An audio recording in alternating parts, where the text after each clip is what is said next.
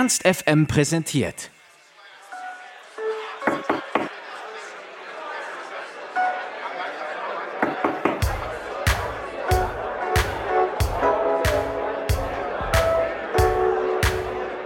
Ständig unterwegs und auch überall zu Hause. Selima Taibi, besser bekannt als Mowgli, war bei uns zu Besuch. Wir haben über ihre Reisen und das Leben auf Tour geredet und sie hat uns verraten, was sie zu ihren Alben inspiriert hat. Backstage. Erstmal danke, dass du zu uns gekommen bist. Ja, sehr schön. Danke, dass ich hier sein darf. Magst du dich vielleicht zu Anfang erstmal vorstellen für unsere Hörer? also, ich bin Mogli, ich bin Sängerin und gerade auf Tour unterwegs. Und ich mache auch noch ein paar andere Sachen. Ich habe zum Beispiel einen Film in die Kinos gebracht, Expedition Happiness, der ist jetzt auch bei Netflix. Und mal eine faire und nachhaltige Klamottenkollektion rausgebracht und noch andere Sachen gemacht, aber heute reden wir wahrscheinlich eher über Musik. Ähm, dein Album Wanderer, das ist ja auf deiner Reise entstanden und war ja auch der gleichnamige Titel von dem Film. Was hat dich denn jetzt für deine neue EP Patience inspiriert? Ja, also Wanderer ist ja schon zwei Jahre alt. Das habe ich, wie gesagt, auf einer Reise geschrieben. Das heißt, da war ich sehr beeinflusst von dem, was so um mich rum passiert ist, von der Natur auf der Reise und einfach so von äußeren Eindrücken.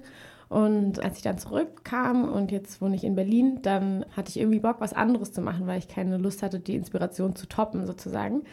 Deswegen bin ich ins Studio gegangen mit Leuten, die ich sehr gut kenne, mit Produzenten, mit denen ich auch befreundet bin und habe einfach das rausgelassen, was schon in mir drin ist und einfach quasi in dem Moment zusammen Musik gemacht. War es denn schon immer dein Ziel, Musikerin zu werden? Oder hättest du dir auch vorstellen können, was anderes außer Musik zu machen? Hm, ich habe da ehrlich gesagt gar nicht so drüber nachgedacht, weil ich schon immer Musik gemacht habe. Das heißt, ich habe einfach nur nicht damit aufgehört, sozusagen. Ich singe ja, das heißt, äh, ich brauche auch nicht irgendwie überall ein Klavier mitzuschleppen, sondern ich kann egal, wo ich bin, singen. Und mhm. das habe ich auch schon immer gemacht. Ähm, und dann war es eigentlich relativ klar, dass ich keinen Beruf ausüben kann, in dem ich nicht singen kann, weil das nicht zu mir gepasst hätte. Und ich wusste aber auch gleichzeitig, dass ich ganz viele Interessen habe. Die lassen sich aber damit voll gut vereinbaren. Wir sind ja ein Campusradio, das heißt, unsere Hörer sind hauptsächlich Studenten. Du hast ja direkt eigentlich nach der Schule angefangen, Musik zu machen. Könntest du dir denn vorstellen, irgendwie nochmal was daran zu ändern oder auch zu studieren noch irgendwie? Also ich kann es mir im Moment nicht vorstellen. Aber ich plane jetzt auch nicht so weit im Voraus. Ich würde jetzt nicht sagen niemals, weil es gerade halt nur nicht ansteht.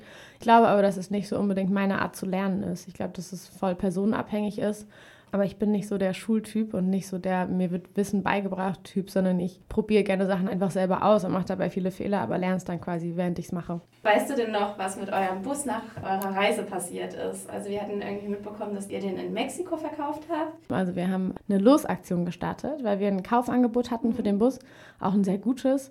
Und die wollten den so als Promobus benutzen und es hat sich für uns irgendwie nicht richtig angefühlt, weil wir da so viel Liebe reingesteckt haben.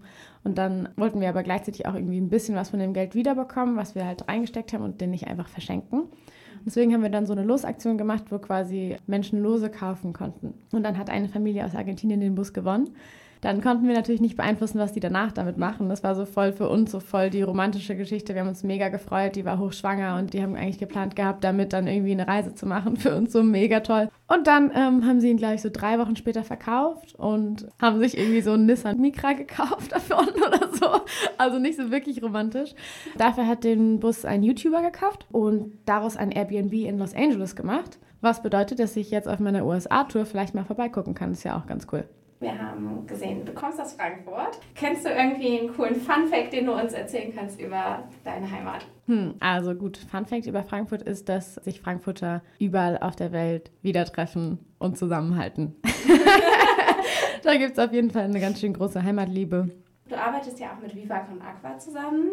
Einmal dazu, wie ist es denn dazu überhaupt gekommen zu dieser Kooperation? Und du warst ja auch in dem Rahmen in Äthiopien. Kannst du uns dazu ein bisschen was erzählen? Ja, klar. Ähm, also wie es dazu gekommen ist, ich habe die schon ein paar Jahre verfolgt und fand das immer cool, was die gemacht haben. Und die wussten irgendwie auch, wer ich bin, aber wir haben nie so wirklich zusammengefunden, weil wir irgendwie unterschiedliche Sachen gemacht haben. Und dann stand jetzt gerade so ein Projekt an, wo es um Porträts ging. Und dann hat mich der Fotograf gefragt, der mit denen oft zusammenarbeitet. Und dann haben wir uns kennengelernt und an dem Tag sofort so, okay, Family.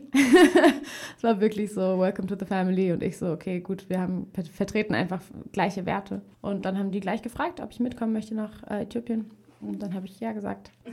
Und das war jetzt im Januar, waren wir dort und das war für mich was äh, Wunderschönes, weil ich das Glück hatte, zu einem Projekt zu fahren, was sie vor einem Jahr gestartet haben dort. Die haben dort einen Brunnen gebaut in einem Dorf mitten in der Steppe, was keinen Anschluss hatte an Wasser. Das heißt, die sind noch vor einem Jahr irgendwie vier Kilometer zum Fluss gelaufen und da sind ganz oft Kinder ertrunken, weil der Fluss so reißend war und die hatten einfach kein sauberes Wasser und ganz viele Krankheiten durch das verdreckte Wasser. Und jetzt haben sie Wasser und Toiletten und es war halt voll schön zu sehen, wie schon nach einem Jahr sich das Leben dort so verändert hat. Und außerdem ist es einfach ein wunderschönes Land mit sehr besonderen Menschen, die ganz, ganz, ganz viel Liebe und positive Energie mit sich tragen. Also ich bin da durch den Slum gelaufen und habe nur positive Energie bekommen, was ich auf jeden Fall verrückt finde. Jetzt bist du ja gerade für deine Tour relativ viel unterwegs. Du hast ja noch einen Hund, mhm. Greta, wenn wir uns jetzt richtig informiert haben. Ja, mein Gretchen.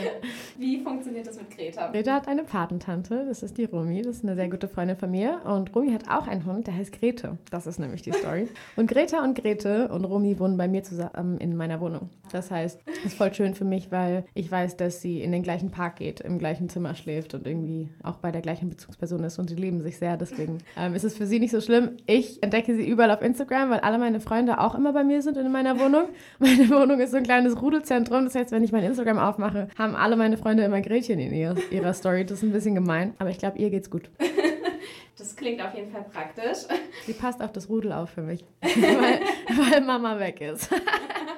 Tourleben ist wahrscheinlich auch relativ stressig, weil man ja viel unterwegs ist, aber hast du auf deiner Tour auch Zeit, dir die Städte anzugucken? Also zum Beispiel jetzt hier in Hannover, kennst du Hannover schon? Also Hannover kenne ich, weil meine Mama hier geboren wurde, tatsächlich. Die ist dann mit drei hier weggezogen, aber trotzdem quasi kommt unsere Familie aus der Gegend hier. Ich war auch schon mal in Hannover. Auf der Tour selbst hat man tatsächlich keine Zeit. Ich bin ja jetzt bei euch zum Beispiel. Das heißt, ich bin gerade in Hannover angekommen, jetzt bin ich bei euch. Danach habe ich Soundcheck, Abendessen und dann geht es schon los eigentlich. Aber Touren ist gar nicht so stressig, wie man sich vorstellt. Also ich meine, im, im Prinzip ist es anstrengend, wenn man Druck hat und wenn man jeden Abend ein Konzert gibt. Aber für mich ist es gerade voll schön. Ich mache so viele Sachen auf einmal zu Hause, dass ich hier auf einmal mal zwei Stunden im Bus sitze und theoretisch nichts machen muss. Das habe ich halt seit zwei Jahren nicht gehabt, dass ich mal nichts mache. das heißt, es ist auch ein bisschen wie Urlaub, weil ich ja mit meiner Band hier bin und mit meinen Freunden und wir einfach eine gute Zeit haben auch. So, dann jetzt zum Abschluss haben wir noch eine Rubrik, das ist unser Backstage-Freundebuch. Das sind einfach ein paar ganz kurze, knackige Fragen. Fangen wir einfach mal an. Welches Tier wärst du gerne? Ich wäre gerne ein Äffchen. Was hast du am liebsten auf deiner Pizza? Pilze und Knoblauch. Knoblauch goes with everything. Welche ist deine Lieblingsfarbe? Habe ich ehrlich gesagt nicht so wirklich. Also es kommt drauf an. Wenn ich bei meinen Klamotten, dann sind sie meistens grau oder schwarz oder beige. Welche Superkraft hättest du gerne? Ich würde mich gerne beamen üben können. Das wäre toll. So Gedanken lesen oder sowas finde ich nicht so cool. Ich glaube, jeder sollte seinen eigenen Kopf behalten. Und die Abschlussfrage: Mit wem würdest du gerne im Aufzug stecken bleiben? Hm. Ich glaube, ja, mit meinem, äh, mit meinem Gitarristen Magnus. Der ist nämlich eine Living Jukebox. Der kann jeden Song auf der ganzen Welt spielen. Und äh, mit ihm und einem Casio, das ist so ein Keyboard, das haben wir überall mit dabei, dann hat man auf jeden Fall ein Endless Jam, bis man wieder gerettet wird. Dann vielen Dank. Dankeschön.